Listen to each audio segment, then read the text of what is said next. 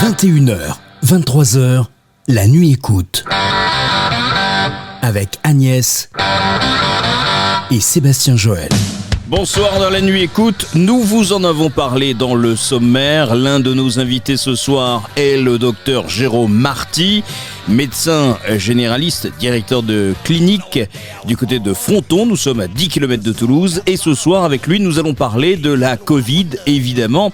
Nous allons parler de vaccination.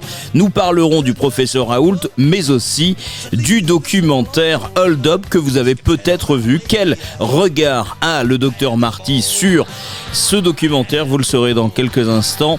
Le temps de composer son numéro de téléphone. Allô Jérôme Marty, Sébastien Joël, comment ça va Ça va on va faire le point euh, rapidement. moi, j'ai été très sensibilisé euh, euh, hier par une petite vidéo qui a été postée par vous parce que là vous avez été euh, vous avez été euh, insulté. On considère que les médecins euh, qui se pavanent entre guillemets à la télévision depuis l'arrivée du Covid sont des gens qui deviendraient dépressifs quand le virus aura disparu parce que vous vous aimez la, gloire et, briller. Alors et puis il y a ça et puis il y a aussi les, les différentes menaces puisque vous faites référence Jérôme Marty de menaces que reçoivent un certain nombre de médecins depuis un petit moment. Euh, du côté des médecins, on ne peut pas dire que ce soit euh, joyeux en ce moment. Non, pas vraiment. Bon, après, sur, les, sur les GG, c'est une saillie de notre ami euh, Mourad Boudjelal qui s'est laissé un peu dépasser sans doute par son, par son enthousiasme et qui effectivement a eu des propos qui étaient sans doute au-delà de ce qu'il pense, on peut l'espérer, puisque effectivement il disait que les médecins de plateau faisaient carrière en quelque sorte, n'avaient aucune sensibilité ne connaissait pas euh, réellement ce qui se passait dans la société. Je lui rappelle donc que dans nos cabinets, nous recevons euh, tous les patients qui précisément souffrent euh, de cette crise, souffrent énormément sur le plan de leur santé bien sûr, mais également sur le plan économique et social, avec des gens qui, ont des, qui vivent des fracas épouvantables, qui ont perdu leur métier, des fois qui ont vu leur couple exploser. Et tous ces gens un peu aujourd'hui un peu cabossés par la crise, nous les recevons dans nos plateaux, nous sommes dans nos, dans nos cabinets, donc nous savons parfaitement ce qui se passe. Et puis après, sur les plateaux, il est évident qu'on ne cherche pas une peur personnelle, on n'a franchement pas besoin de ça. On espère qu'une chose, c'est qu'on sorte le plus vite possible de cette crise et on sera loin d'être dépressif sur un sort, on sera au contraire les plus heureux des hommes. Qu'est-ce qui vous a amené, vous, Jérôme, à aller sur les plateaux de télé, euh, comme euh, d'intégrer les grandes gueules? Est-ce que c'est lié au fait que vous soyez président de l'Union française pour une médecine libre? Ou euh, oui, oui, c'est oui, c'est très lié puisque si vous voulez, euh, au départ, c'est une réponse que j'ai faite à Johnny Blanc, qui est, qui est un des membres des, des, des, GG, qui pareil avait eu une saillie à l'encontre de la profession. Je lui avais répondu avec une vidéo également, une vidéo qui avait viralisé, euh, et du, du coup, je leur avais demandé de m'inviter pour que je puisse lui répondre en face, ce qui avait été fait dans le dans la partie d'émission qui à l'époque s'appelait euh, jours. D'accord. Et donc euh, ça s'était bien passé, puis ils m'ont demandé de rester, ça pouvait se faire puisque je vais sur Paris tous les mardis pour m'occuper du syndicat, et c'est comme ça que j'ai intégré l'émission.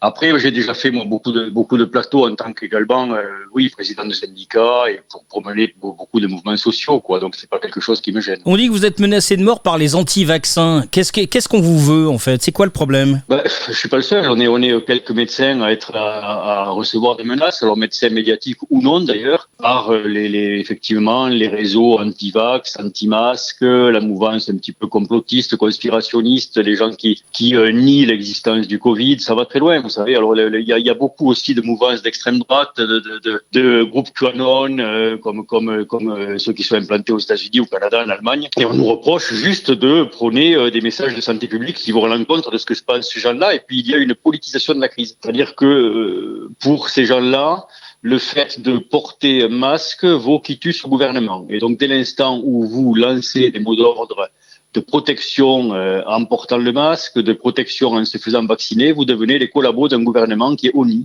Euh, et donc vous êtes l'homme à abattre en quelque sorte, puisque vous allez dans le sens de ceux qui gouvernent et qui sont en train, d'après eux, de lancer un vaste complot pour asservir les nations. Alors Jérôme, on va pas se mentir, euh, depuis l'arrivée de, ce virus, dont on ne connaît rien en tant que, que patient, sauf peut-être des expériences douloureuses de membres de nos familles qui, euh, qui ont été touchés, euh, le, patient que nous sommes tous, ou la patiente devant nos écrans, il y a tellement de médecins, de professeurs, de spécialistes qui défilent et qui, le lundi, peuvent dire quelque chose, le mardi autre chose.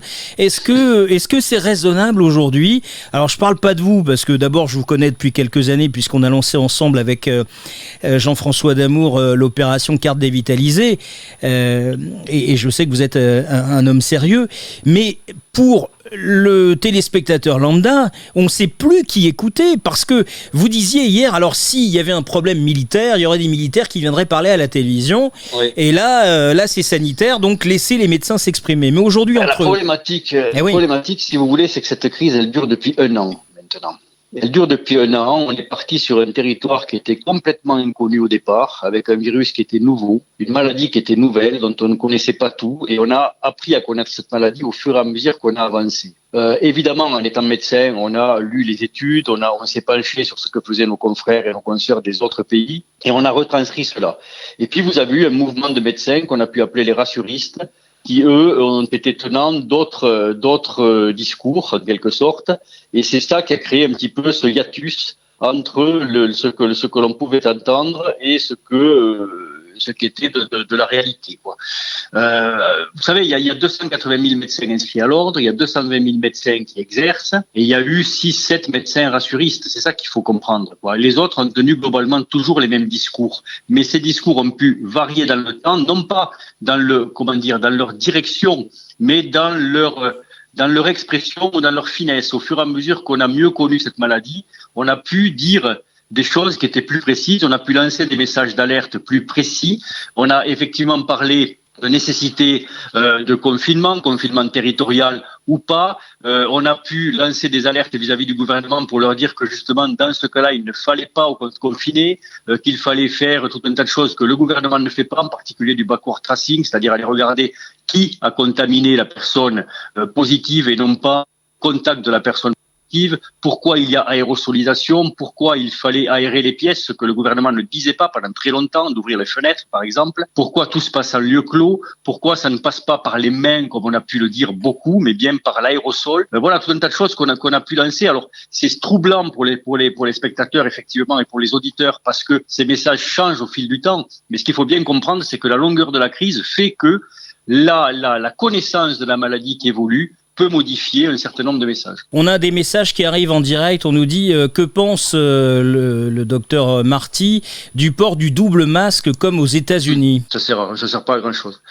Honnêtement, euh, le, si vous voulez, le, il y a deux sortes de, du masque. La première utilité, c'est un masque, c'est le masque barrière. Le masque barrière, c'est soit le masque en tissu euh, de type 1, euh, c'est-à-dire à, égalité de niveau d'efficacité que le masque chirurgical. Ce masque, vous le portez en un geste altruiste, vous le portez pour protéger l'autre. En ce sens, si vous le portez à l'extérieur et qu'il n'y a pas l'autre, ça sert à rien de le porter, puisque si, si l'autre n'est pas là, euh, qui je protège? Donc ce, ce, masque-là, c'est vraiment le masque plat, que vous en mettiez deux, trois, quatre, c'est la même utilité, c'est le même but. Vous n'êtes pas plus protégé, mais vous protégez l'autre de la même façon avec un, deux ou trois. Euh, il n'est pas plus protégé si vous en additionnez un plus un ou, ou un plus trois. Ensuite, vous avez le masque de type FFP2, le fameux masque canard, qui est un masque clos, qui lui sert à se protéger soi pas protéger l'autre, mais se protéger soi. Ce masque est réservé euh, en général au personnel soignant, aux médecins, aux infirmières, aux kinés, etc., à ceux qui interviennent sur les malades et en particulier sur les malades qui sont porteurs de la Covid,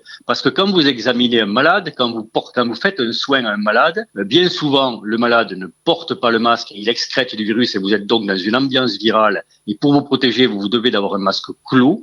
Ou alors, quand vous rentrez dans une chambre de malade avec un patient qui a excrété du virus toute la nuit, vous rentrez dans un formidable nuage viral jusqu'au moment où vous allez ouvrir la fenêtre, et donc vous avez besoin en quelque sorte d'un masque totalement étanche. On nous demande ce que vous pensez de, de cette interdiction, en tout cas de, de, cette restriction des masques euh, qui ont été euh, fabriqués euh, à la main. à un moment donné, il n'y avait pas de masque. On a dit, bah, si vous pouvez, on a mis des tutos, on a dit, allez-y. Aujourd'hui, on, dit aux gens, bah non, ce que vous avez fait, c'est pas bien. C'est le cas. On a, alors, je fais partie, moi, des gens qui ont lancé l'industrie textile française à la, fabrication des masques quand le gouvernement manquait de masques et quand la France manquait de masques. On avait saisi le MEDEF, qui lui-même a saisi les entreprises textiles. Ensuite, on a créé stoppostillon.fr et on a donné les tutos pour fabriquer des masques, etc., etc. Le temps a passé. Aujourd'hui, il y a des masques partout.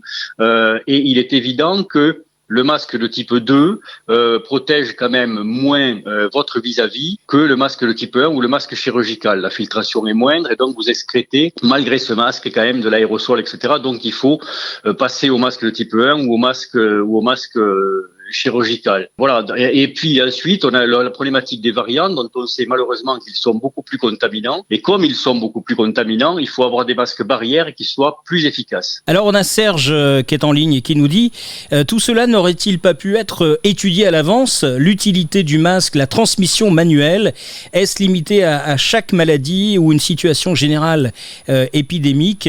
L'impression que rien n'est anticipé. D'ailleurs, c'est un rapport avec votre livre, Jérôme Et le, scandale des soignants contaminés dans les coulisses d'une sale guerre. Euh, c'est une critique euh, que vous faites particulièrement sur la gestion de la crise du gouvernement entre le, mois de, mars et mai, donc 2020. Euh, qu'est-ce qui vous a amené à, écrire ce livre? Ben, Les expériences personnelles, vous savez, on quand vous avez été au centre de, la crise pendant, pendant des mois et des mois, que vous vous êtes engagé là-dedans parce que euh, vous avez voulu à la fois protéger la profession, protéger les patients, parce qu'il se trouve que vous travaillez avec beaucoup de médecins, que vous avez les remontées de terrain et que vous êtes saisi notamment par les, les, les médecins de l'Est qui, en tout début de crise, connaissaient euh, ces fameux fracas qui ont fait qu'un certain nombre d'eux se sont extrêmement contaminés et en sont malheureusement décédés. Ben, vous vous sentez la mission d'exprimer cela, de coucher cela sur le papier pour que on n'oublie pas, quoi, pour qu'il y ait une trace en quelque sorte de ce que vous avez vécu. Euh, sur notre auditeur, quand il dit on a l'impression que rien n'a été prévu, il a raison. Il y a, tout au long de cette crise, il y a eu quelques fils rouges. Le, le, le manque de masques en a été un pour la première partie de la crise. Le retard en a malheureusement été un autre pendant toute la durée de la crise. Et cette impression qu'on fait tout au doigt mouillé est également le troisième fil rouge en quelque sorte. C'est très malheureux. Euh, le fait de porter des masques, c'est pas dans la culture française. Les pays asiatiques le portent et les pays asiatiques le portent bien pour protéger l'autre et pas pour se protéger soi. C'est-à-dire qu'il y a une vraie culture altruiste qu'on a appris au fur et à mesure de la crise. Et on va devenir ce, ce, ce peuple-là. On va s'éduquer dans ce sens parce qu'on n'a pas de perspective, Jérôme. Très honnêtement, je pense que le naturel reviendra au galop très vite. C'est un rapport avec les, les, les anti-masques de tout à l'heure. Euh, cette espèce de soumission, cette idée pour ces gens d'être soumis au gouvernement, d'être muselés, de ne pas pouvoir s'exprimer. Il y a une symbolique derrière et on vous attaque pour ça et ça n'a pas de sens. On a quelqu'un qui nous dit euh, est-ce que ce, est-ce que le Covid existe-t-il vraiment? Alors la question, j'aurais aimé ne pas vous la poser, Jérôme, mais elle, est liée au fait que il y a cette fameuse théorie du complot. Euh, vous avez vu certainement, j'imagine, le, le, documentaire Hold Up. le euh, documentaire, j'appelle ça. Vous appelez ça comment? Le documentaire. Documenteur. Ah d'accord, vous vous considérez que c'est bourré de mensonges ce, oui. ce, ce documentaire Oui, oui, il y, a, un mensonge à chaque image presque quoi. C'est il était, je l'ai, on l'a démonté nous puisque puisque on est, j'ai rencontré Pierre Barnerias même etc. On a, on a complètement démonté ce truc-là. Oui, c'est, c'est typiquement la théorie du complot, le le, le, le, nouvel ordre mondial, le Great Reset, etc. Enfin, enfin de, de ça, ça monte progressivement. C'est très bien fait le document, hein, mais ça monte et puis à la fin vous avez les documents où l'on retrouve tous les délires sur le, le, le, le, nouvel ordre mondial, le, protocole de Sion, etc. Enfin, c'est euh, c'est hors sol, c'est hors sol. Oui, le virus existe évidemment. Il est dû, il est très naturel, si vous voulez. On est de plus en plus nombreux, on est 8 milliards d'êtres humains. On déforestre de plus en plus. On va au contact d'animaux qui n'ont jamais été au contact avec l'homme, et on rencontre des virus qui n'ont jamais rencontré, rencontré l'homme, qui sont au départ des zoonoses, c'est-à-dire qui passent de l'homme, de l'animal à l'animal, et puis qui finissent par passer de l'animal à l'homme. Malheureusement, on rencontrera de plus en plus souvent euh, ces choses-là parce que on, défriche de plus en plus la forêt et que, et que on va au contact de, de, zones qui n'ont jamais été au contact avec l'homme auparavant. Alors on a une réaction d'Agnès, euh, je la voyais réagir pendant que... Oui, parce qu'en fait quand... Euh, bonsoir docteur. euh, oui, je, voulais euh, revenir sur le, le magazine, le documentaire Hold Up. Mm. puisqu'à l'intérieur, euh, il y a quand même des, des enregistrements euh, qui sont pas truqués, où mm. des personnes euh, expliquent, notamment bah, Bill Gates, Enfin, il y a quand même des, documents qui sont euh, officiels. Et qui montre quand même tout un complot et de mise en œuvre. Quel, quel, complot voulez-vous qu'il y ait? Ce pauvre Bill Gates, qui était l'homme le plus riche du monde, a mis au service de l'humanité toute une partie de sa fortune, a développé tout un tas de soins, notamment pour l'Afrique, etc. Et aujourd'hui, on le brocarde en disant il y a un complot mondial. Mais écoutez, le, le, à un moment, les gens qui disent ça se doivent de prouver les choses et pas de dire euh, il y aurait ou on suppose que, etc. Il faut aller au bout du truc à ce moment-là. Il euh, y, a, y, a, pas de, de, de y, a, y a aucun complot mondial. Il y a une maladie qui malheureusement est en train de décimer tout un tas de populations, qui dans les maisons de retraite est capable en l'espace de 20 jours, 30 jours, de, de, de contaminer 90, 100 personnes. On a vu, souvenez-vous quand même, on a vu dans la première partie de la crise des maisons de retraite avoir 80, 90, 100 décès. Quoi. On a vu décimer la grippe fait pas ça. Quoi. On a, on a, on a eu des, jeunes qui ont, qui ont été en réanimation pendant trois semaines, quatre semaines. On a des Covid longs aujourd'hui. On a des centaines de milliers de Covid longs, c'est-à-dire des gens qui ont été malades et qui ne s'en sortent pas, qui au bout de trois mois, quatre mois sont toujours essoufflés. Cette maladie existe, cette maladie se propage et il faut arriver à l'écarter complètement il faut pas la nier. Ah la, nier ça, veut dire on a peur de l'inconnu. Mais l'inconnu est là et il faut lui faire face, quoi. Il faut lui faire face et il faut arriver à trouver les parades pour l'écarter et pour euh, s'en sortir, quoi. C'est la seule possibilité. Je, je, ne remettais pas en question euh, le fait que le Covid existe, bien évidemment. Hein. C'était pas ma question. C'est juste par rapport à ce documentaire qui a laissé quand même euh, beaucoup de questionnements. Mais ce documentaire, il, il, est, il reprend toutes les théories, qui, on, y parlerait presque des chemtrails, des, des, toutes les théories fantaisistes, complotistes sont là-dedans. Et c'est, quand vous le regardez, il y a une espèce de montée crescendo, comme une montée chromatique, quoi, et on arrive vers la fin avec cette lettre du, prélat euh, à, Trump, euh, qui reprend tous les délires euh, euh, du nouvel ordre mondial, quoi. Enfin bon, on est on est on est on n'est pas sous l'emprise d'un complot judéo-maçonnique, etc. Enfin bon, c'est très proche de l'antisémitisme ce truc-là. Hein. Moi, je, le dis, je le revendique. Ce document est un document, ce documentaire est un documentaire antisémite, quoi. Ça me vaut d'être en procès avec les producteurs.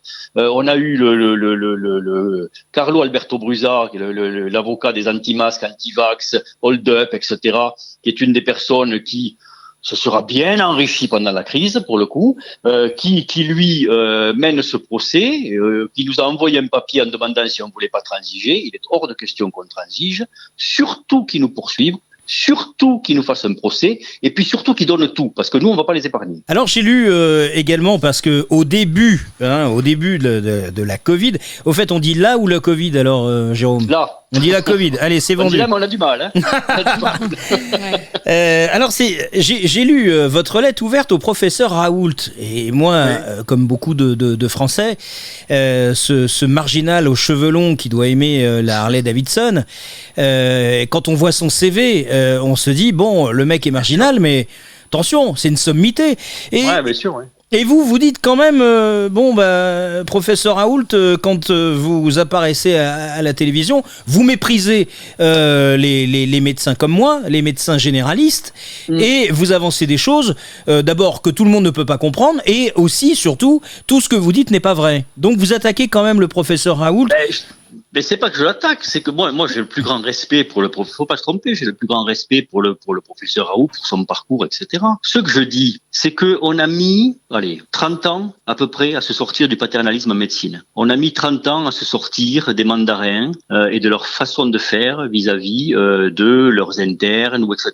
Et là, on a quelqu'un qui se hisse sur son propre piédestal et qui le met suffisamment haut pour se penser inattaquable et qui a un ton qui fait que chaque fois que quelqu'un le contredit il le prend de haut et lui dit mais vous ne m'arrivez pas à la cheville, etc. C'est-à-dire qu'il fait en gros comme les pontes le faisaient il y a 30-40 ans. Mais ça c'est fini, quoi. Ça c'est terminé. Il est à l'époque du, du Dr Knock, quoi. Ouais, non, pas, non, non, pas à l'époque du Dr Knock, mais à l'époque, je vous dis, si vous vous replacez dans les années 60, 60, 70, c'était ça. On avait les mandarins euh, et qui, ont été, qui ont été cassés par euh, mai 68, quoi, en quelque sorte, quoi, à l'époque. Bon. Et puis, euh, on ne peut pas contester le fait que euh, il a eu des, des, des, des mots qui ont été euh, mise en erreur après euh, quand il a dit euh, euh, on va pas s'inquiéter pour trois Chinois qui meurent, ça fera moins de morts que les accidents de trottinette. Euh, ça passe par les mains. Enfin, il a, il a eu tout un tas comme ça de contre-vérités qui, le temps passant, ont montré que voilà. Ensuite, sur l'hydroxychloroquine, puisque c'est vers là que vous voulez m'amener sans doute, sur l'hydroxychloroquine, moi j'aurais adoré que ça marche. Je vous le dis très clairement. J'aurais adoré ça marche. Et, même au tout début, j'ai fait partie des gens qui ont dit il y a une solution qui est défendue par le professeur Raoult, euh, qui est le directeur de l'IHUM Méditerranée, etc., etc. Bon, on était en attente en tant que médecin d'une étude classique en double aveugle, randomisée, qui nous montre que ce produit marchait. On peut comprendre qu'au départ, on n'ait pas eu cette étude et qu'on ait fait en quelque sorte de l'empirisme sur ce fameux repositioning qui montrait l'efficacité de l'hydroxychloroquine. Bon, face à ça, euh, on a vu des études internationales qui ont montré l'inverse. On a vu beaucoup de pays qui l'abandonnaient.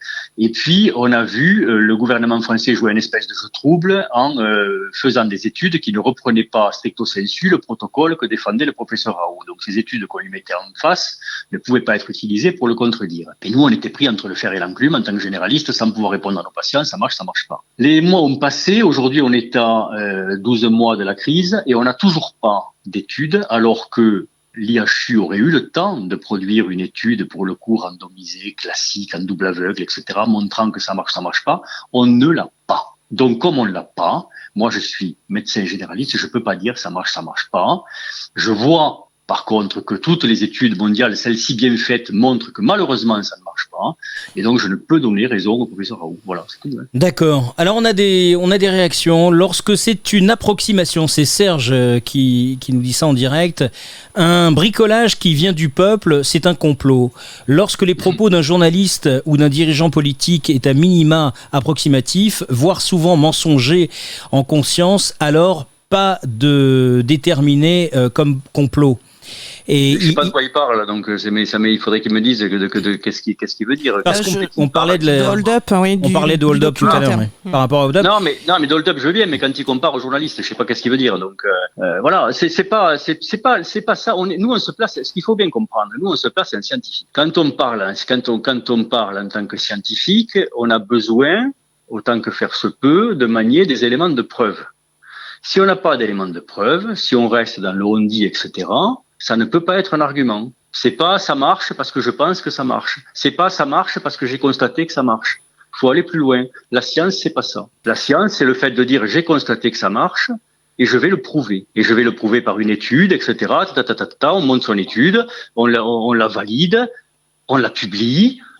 Voilà, mais on la publie pas dans des revues prédatrices. Les revues prédatrices, c'est des revues où on paye pour que l'étude soit publiée. C'est pas comme ça que ça fonctionne. Alors dans le Lancet, il y a eu le plus gros scandale dans le cadre du Lancet. mais, mais personne, ne le, personne ne le contredit. Je vous signale que le Lancet, le scandale du Lancet, il a été mis à jour par quantité de scientifiques qui eux-mêmes au départ, au vu de l'étude, disaient le remdesivir marche. Et puis au bout de quelques jours, les mêmes ont mis en l'air cette étude en la démontant. On l'oublie ça complètement, c'est pas tombé tout seul. Hein. Oui, effectivement. C'est que les scientifiques du monde entier ont dit cette étude est de la merde. Alors on nous le ressort constamment. Le scandale du Lancet est une horreur et une abomination. Nous sommes d'accord.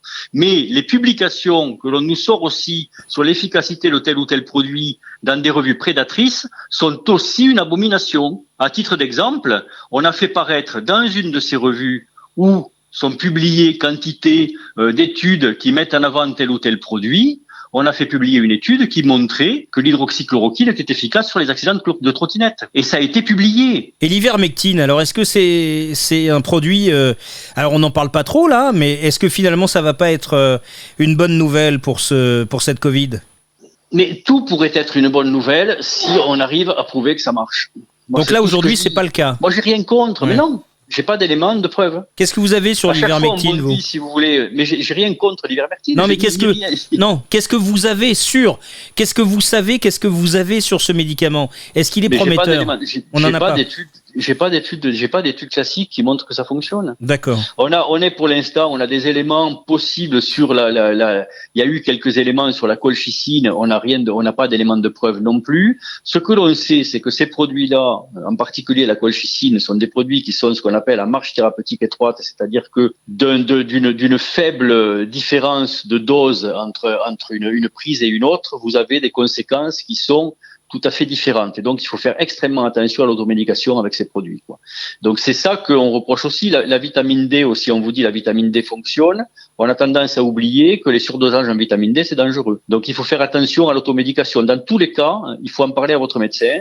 Il faut en discuter avec son médecin et voir si on peut ou non prendre tel ou tel produit. Euh, voilà. Ensuite, nous, de notre côté, notre rôle, c'est de regarder si ces produits sont, ont été validés par des études scientifiques ou non. Mais moi, j'ai rien contre tel ou tel produit. Ce que je dis, c'est dans la, il nous faut une démarche scientifique. Et cette démarche scientifique, pour certains produits dont on a parlé en début de crise, on aurait eu le temps de la mettre en place force est de constater que ça n'a pas été fait. Tiens, j'ai une question euh, qui nous a été euh, envoyée sur notre euh, répondeur d'Evelyne dans le cadre de la vaccination. Oui, bonjour, docteur Jérôme Marty. Là, j'aurais bien envie de vous poser une question par rapport à un article que j'ai découvert sur France 24 concernant une, une start-up franco-autrichienne basée à Nantes et qui est en train de finaliser les premières étapes d'essai cliniques de son vaccin anti-Covid. Cet article date du 28 janvier de cette année, mais les études de cette société datent depuis avril et au fur et à mesure qu'ils avançaient,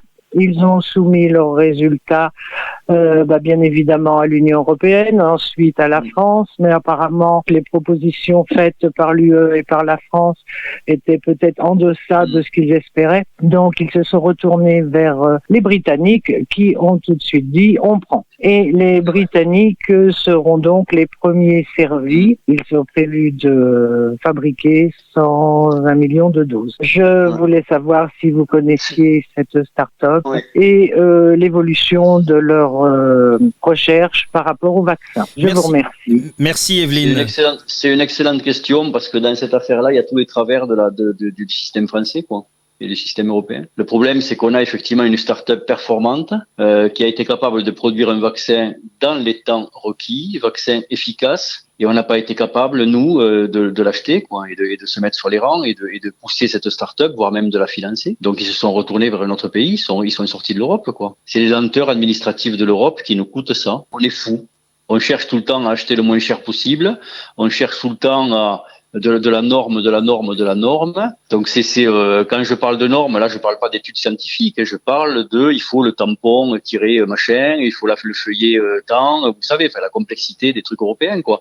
Donc euh, c'est c'est euh, on a perdu beaucoup de temps et, et, et, et cette petite entreprise, cette petite start-up euh, est, est performance est, est, performante et aurait dû être être mise en avant. On a José Laure qui est avec nous. Bonsoir José Laure, vous êtes avec Jérôme Marty, on vous écoute. Bonsoir. Euh, bah écoute, bonsoir docteur Marty. Hein. Euh, je vous écoute depuis tout à l'heure et euh, euh, il y a plein de choses qui me qui, qui, en même temps qui me qui me mettent un peu mal à l'aise. Euh, parce que déjà premièrement vous parlez du professeur Raoult. Et euh, réflexion que je me suis faite moi souvent on parle justement d'études randomisées euh, mais je pense que enfin moi c'est mon optique à moi. Alors peut-être moi je me trompe peut-être par rapport euh, aux médecins mais quand vous avez des gens malades en temps de guerre quand vous avez des blessés qui arrivent vous allez au plus urgent vous n'allez pas forcément voir euh, et faire des études randomisées, c'est-à-dire qu'on va prendre au, hasard des gens qui sont malades, on va les soigner avec un médicament et d'autres ah, pas du tout. Ça voudrait dire qu'on donne une chance à l'un mais pas à l'autre, voyez? Mais madame, nous, disons la même chose. Nous disons la même chose. Ce que je disais, c'est que si vous, si vous m'avez écouté tout à l'heure. Excusez-moi, je suis un peu ému. Je suis un peu ému parce que, c'est rien. C'est rien. Ce que je disais, c'est qu'en début de crise, notre raisonnement mhm. pouvait se comprendre. D'accord? Oui. Mais ça fait un an qu'elle dure cette crise. Mais Donc, après, pendant, en un an, en un an, on avait le temps de mettre en place des études et ça n'a pas été fait. Mais euh, bah oui, mais ça c'est faute à qui? C'est faute à qui? On n'a pas laissé, on n'a pas laissé le, la chance ah non, non, Raoult. Non non non non hein? non non non non. D'un côté, le, je l'ai bien dit. D'un côté, le gouvernement pouvait mettre les études, pouvait mettre en place des études contradictoires dignes de ce nom, basées sur le même protocole. Mais de l'autre côté, l'IHU pouvait mettre en place une étude classique en double aveugle, mais, Elle avait le temps de le faire, elle ne l'a pas fait. Oui, ah, peut-être, oui, peut-être, mais par contre, il après, il a, il a sorti plein d'études, hein, plein d'études qui ont été, euh, qui ont été faites même euh, mondialement. Non, mais c'est ce que, moi, je, mais moi, je, le, je le suis un peu quand oui, de Lancet, on l'a les, les, études en question, madame, ont été publiées dans des revues prédatrices. À tel instant, mais ce oui, sont des, des, revues où l'on paye pour qu'elles sortent, où, où l'on paye pour que, pour que l'étude se publie. Ah oui, mais vous préférez le Lancet qui raconte des conneries? Qui dit qu'elle n'est pas, qu'elle est pas bonne pour nous vendre du Remdesivir qui à la fin n'est pas, n'est pas bon du tout, qui est encore pire que le, que les, attendez, laissez-moi terminer, qui est encore pire que l'hydroxychloroquine, parce qu'en plus, l'hydroxychloroquine, vous savez mieux que moi, puisque vous êtes médecin, qui existe depuis 70 ans. Donc, les effets secondaires, on reprochait ça au docteur Raoult, mais il les connaissait, les effets secondaires. Il, travaille depuis, depuis longtemps. Si je peux vous répondre. Écoutez, euh, écoutez le docteur. Je vous, réponds, je vous réponds très clairement. S'agissant euh, des études, je vous l'ai dit, il y avait le temps, elles n'ont pas été faites. Ensuite, vous me dites, euh, s'agissant de l'hydroxychloroquine, vous me ressortez le Lancet. Le Lancet, je vous ai dit, le Lancet a été un scandale pour cette étude. C'est arrivé une fois. C'est pas pour ça que le Lancet n'est pas une excellente revue. Ils ont fait amende honorable, ils ont retiré ce truc, ils se sont mis au banc d'ailleurs de la de la science pendant quelques temps. Euh, il y a d'autres revues que le Lancet qui sont des revues scientifiques de très haut niveau. Euh, les publications ne sont pas faites dans ces journaux-là. Sur l'hydroxychloroquine, vous me dites, il n'y a pas d'effet secondaire, etc. C'est un produit sûr, c'est un produit pas cher, je connais le raisonnement, tout ça, on est d'accord. On est d'accord, il y a 2 milliards et quelques d'êtres humains qui le prennent, on est d'accord. On est d'accord. Mais ils ne la prennent pas dans cette indication-là. Rappelez-vous que la Covid-19 est une vascularite, est une maladie qui va toucher notamment le tissu myocardique. L'hydroxychloroquine est un cardiotoxique. Et donc, dans cette indication-là, elle peut avoir plus d'effets secondaires que dans les indications où habituellement elle est utilisée. Quand on dit tout le temps, elle n'a pas d'effet, il y a 2 milliards de personnes qui le prennent, c'est vrai, mais les 2 milliards de personnes qui le prennent ne le prennent pas dans le cadre de la Covid. C'est pas la même chose. Donc vous voulez dire que l'action du médicament dans le cadre de la Covid euh, peut changer euh... Un médicament, c'est pas un bonbon. Quand vous le prenez dans telle ou telle maladie, ah, merci. l'efficacité n'est pas la même. Vous voyez ce que je veux dire? Bien sûr. Quand vous avez un médicament, quand vous avez une maladie qui va toucher euh, qui, qui, va qui va qui va avoir des effets sur sur les parois de, de, de, tel ou tel organe, sur les vaisseaux, etc. Ce n'est pas la même chose que quand vous l'utilisez sur une autre maladie. Donc on ne peut pas se permettre de dire oui, mais regardez ce produit, il est il est absolument anodin, il n'a pas d'effet secondaire, 2 milliards d'êtres humains le prennent, sans finir la phrase en disant 2 milliards d'êtres humains le prennent dans une autre indication que cette maladie-là. Donc vous voulez dire par exemple que l'ivermectine, qui est un médicament qui est préconisé dans le cadre de la gale, on est sur une affaire où l'idée c'est de faire en sorte qu'il soit reconnu comme ayant euh, un, effet sur, euh, sur la Covid.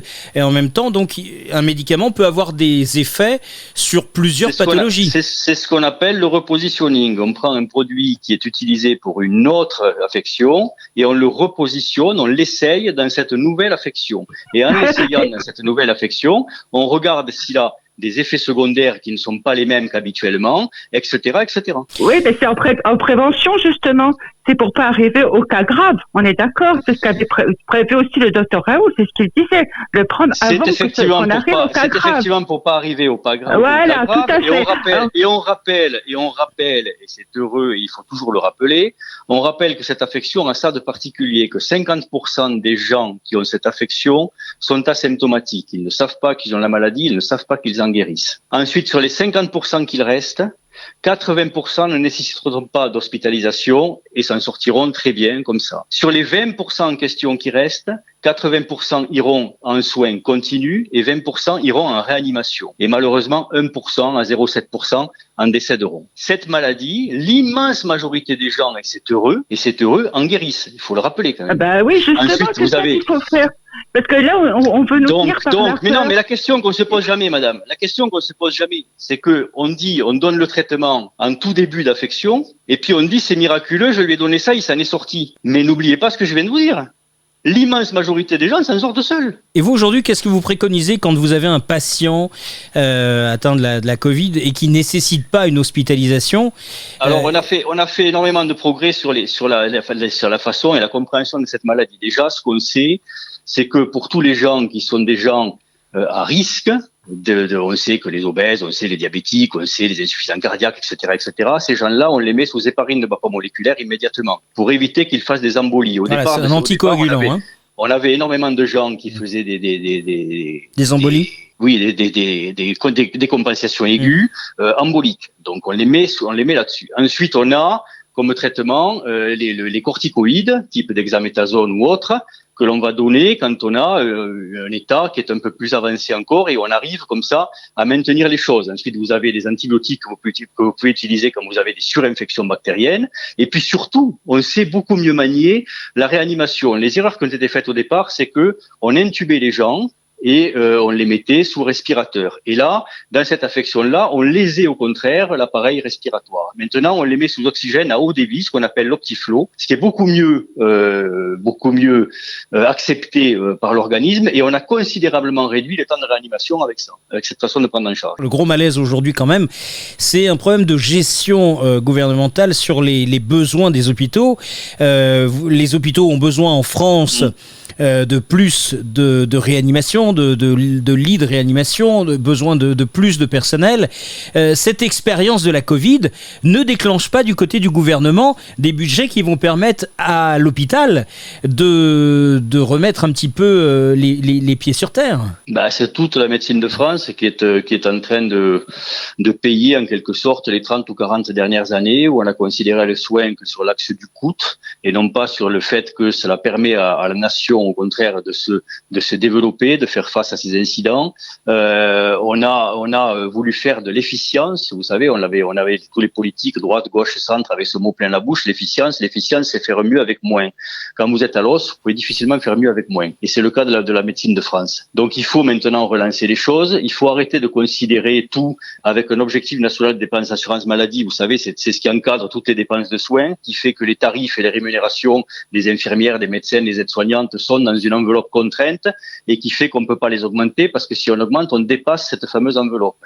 Tout ça est lié aux critères de Maastricht, tout ça est lié à la capacité d'un pays euh, à faire face euh, parce que son, son économie euh, va plus ou moins bien. Donc tout est lié. Il faut qu'on arrive à, en quelque sorte, séparer à la fois le, le, le, les, les salaires et les rémunérations des soignants de l'état économique du pays ou de l'état économique de la sécurité sociale. Et comme ça, on n'aura plus ces problèmes où on a des infirmières qui sont les moins bien payées de, les moins bien payées de tous les pays occidentaux pas, pas, que, pas que de l'Europe, des pays occidentaux, où on a des médecins qui ont des tarifs les plus bas d'Europe et où on a 30% de postes vacants à l'hôpital public pour les praticiens hospitaliers. Il faut qu'on arrive à sortir de ça parce que cette crise montre que on ne peut plus fonctionner, on ne peut plus faire de médecine sans les médecins. Or, pendant des années, quand je dis médecin, entendre pharmacien, kiné, euh, tous, tous les gens qui font du soin, on a, on a pensé faire du soin sans les soignants. C'est-à-dire qu'on a pensé que le système fonctionnait tout seul, comme par magie ben, quand on est en crise comme ça, on montre, ça montre qu'on a besoin de mains qui soignent pour avoir des mains qui soignent, ben, il faut les payer. Quoi. Je voudrais rappeler euh, que vous êtes euh, directeur de clinique Saint-Roch à Fronton, créé par votre euh, papa.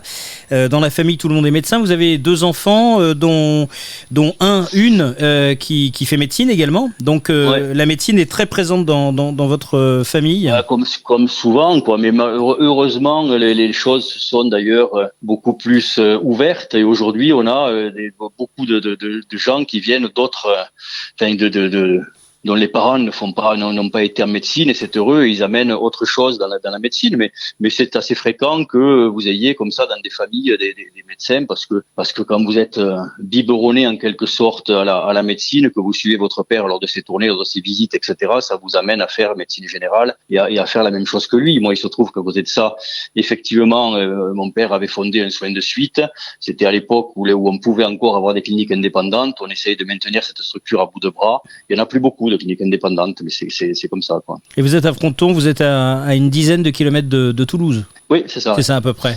Le, le, vaccin, je me pose une question. En fait, il y a, y, a, y a, différents vaccins, euh, mais ça veut dire que ce ne sont pas les mêmes vaccins. C'est un peu comme le Coca et le Pepsi, en fait. C'est une histoire de goût. Ou, ben, vous avez les, vous avez non, vous avez des vaccins qui sont les nouvelles technologies, les vaccins ARN. Vous en avez entendu parler, Pfizer, euh, Pfizer, BioNTech et Moderna. Et puis vous avez le, le, le vaccin AstraZeneca qui est une autre technique. Vous avez d'autres vaccins, Janssen, Sanofi, tout ça qui vont arriver, qui sont des virus inactivés, c'est-à-dire un peu la même chose que le vaccin de la grippe. Euh, voilà, vous avez différentes sortes de vaccins. Il faut espérer que les autres arrivent aussi vite pour qu'on puisse accélérer cette politique, cette campagne vaccinale qui n'en finit pas de commencer et puis qui est, une véritable honte pour notre pays parce que on voit bien que à la fois on a des, flux de matériel vaccinal qui sont trop lents, bien trop lents, et puis surtout on a des gens qui n'arrivent pas à s'inscrire, qui n'arrivent pas à prendre rendez-vous, qui dans nos cabinets nous disent mais docteur comment je fais, j'arrive pas à m'inscrire. On a des gens des fois qui on voit des gens de 85, 90 ans qui qui ont la peur au ventre parce qu'ils considèrent que cette maladie peut les tuer. Euh, et puis ils voient une porte de sortie avec le vaccin et on leur ferme la porte au nez euh, parce qu'ils ne peuvent pas s'inscrire. C'est juste scandaleux cette affaire. Donc il faut qu'on accélère vraiment les choses. Mais vous dites que chaque, chaque vaccin correspond à un profil médical. Euh, moi, j'ai 44 ans, je mesure 1m66, je fais quasiment 100 kg, donc on considère que euh, il y a une obésité euh, sévère. Donc je suis quelqu'un à risque. le vaccin qui m'est distribué en ce moment, c'est peut-être pas celui qu'il me faut. Bah, il faut vous vacciner avec avec le, Pfizer ou le oui, l'idéal serait de vacciner de vous vacciner avec celui qui a le plus de chances de vous protéger à 94%, c'est Pfizer ou Moderna. C'est ça, d'accord. Il faut faut trouver le vaccin qui correspond à son profil et, et, et que celui qui le praticien, en tout cas, ou, dans les centres de, vaccination, euh, on soit capable de faire ce, diagnostic. Non pas que je dise pas qu'on soit pas capable, mais dans l'urgence de devoir. Si le diagnostic, on est capable de le faire. Par contre, ce que ce qu'on n'a pas dans les centres de vaccination, on a tous nos confrères, nos consoeurs qui travaillent dans les centres, les infirmières également. Le problème, c'est qu'on n'a pas le matériel vaccinal. Et on va conclure avec cette question, euh, mon cher Jérôme. Merci beaucoup euh, d'avoir été avec nous. Il y a beaucoup de réactions en direct, hein, puisqu'on est également sur les réseaux sociaux en direct. On a plein de questions. Euh, merci à vous, Jérôme. Et puis, je rappelle, avant qu'on se quitte, que votre livre s'appelle Le scandale des soignants contaminés, le docteur euh, Jérôme Marty. Ouais, et puis une, chose juste que je rajoute, parce qu'on le dit euh, jamais, je n'ai personnellement strictement aucun conflit d'intérêt. Bah, C'est bien. C'est bien de le préciser. le préciser. J'ai juste une petite information pour les personnes qui sont à Toulouse et proches de Toulouse. Mardi prochain, donc le 9 février, il y a une grève des professionnels des blocs opératoires du CHU de Toulouse. Le collectif Interbloc, oui. Voilà, à 14h, euh, Hôtel Dieu à Saint-Jacques, Toulouse. On soutient. Vous, vous y serez? Bah, Je les soutiens en tout cas. Je si j'y serai, mais je les soutiens. D'accord, bon. Voilà, c'était pour donner une petite information. Merci beaucoup, Jérôme. Bonne soirée, bon week-end. À très bientôt. Au revoir. 21h, 23h, la nuit écoute. Avec Agnès et Sébastien Joël.